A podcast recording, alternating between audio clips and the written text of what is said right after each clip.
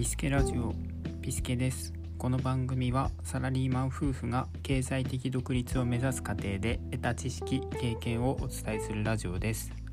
今回のテーマは種銭を作るために最初にするべきことです。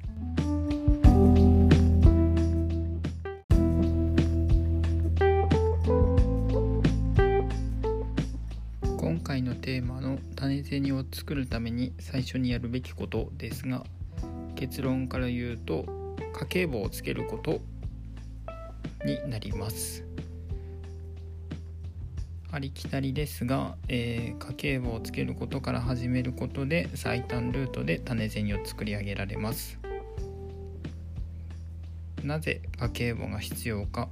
それは減らすべき支出を把握するためです。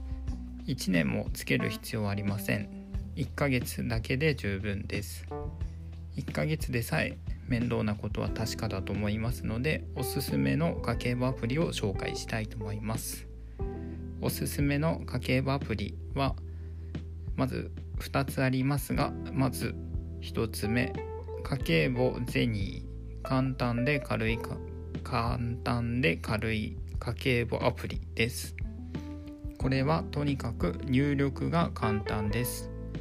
家計簿は何といっても入力が面倒で続かなくなります。なので入力のストレスがないこのアプリはとてもいいです。私もいくつか試した中で結局これに落ち着きました。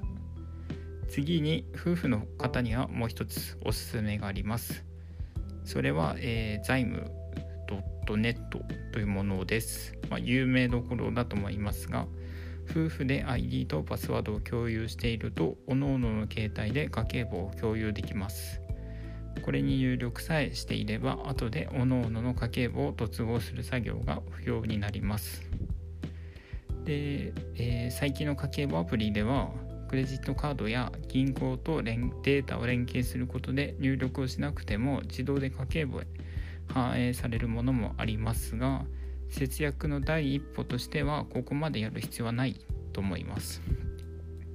えー、家計簿をつけるのは自分の支出の癖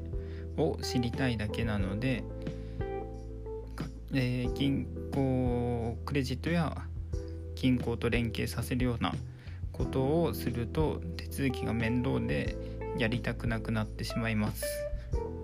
家計簿をつけて外食が家計圧迫しているとか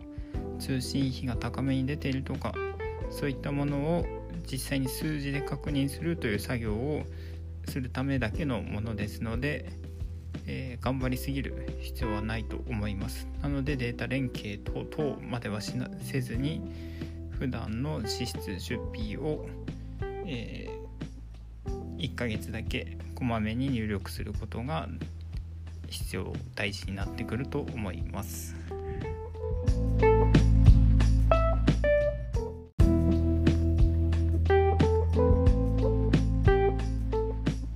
です。家計簿かと思った方もいるかもしれません。が自分自身の資質を数字で見ると新たな発見が間違いなくあると思います。ちなみに1ヶ月だけとは言ってもめんどくさいという方もいらっしゃると思います。確かにその気持ちはわかります。面倒です。いくら入力が簡単とはいえ日常に一つ作業が増えるので楽ではないという部分もあります。ただこれはもう気合でやるしかありません。それくらいができないようであればどんなにお金持ちになる方法とか、えー、収入を増やす方法といったようなノウハウを手に入れてもめんどくさいで終わってしまいます。いくつか節約を試してきましたが例えば格安 SIM にするのもちょっと面倒です。車の保険見直したり電気代を見直すのもそういったもろもろも比較して申し込みをして既存の契約を解約してなどなど。とにかく調べて確認をして手続きをしての繰り返しになります。これが意外に面倒なんですがそれをやる人が結局利益を享受して面倒くさがってやらない人が恩恵を受けられません。なので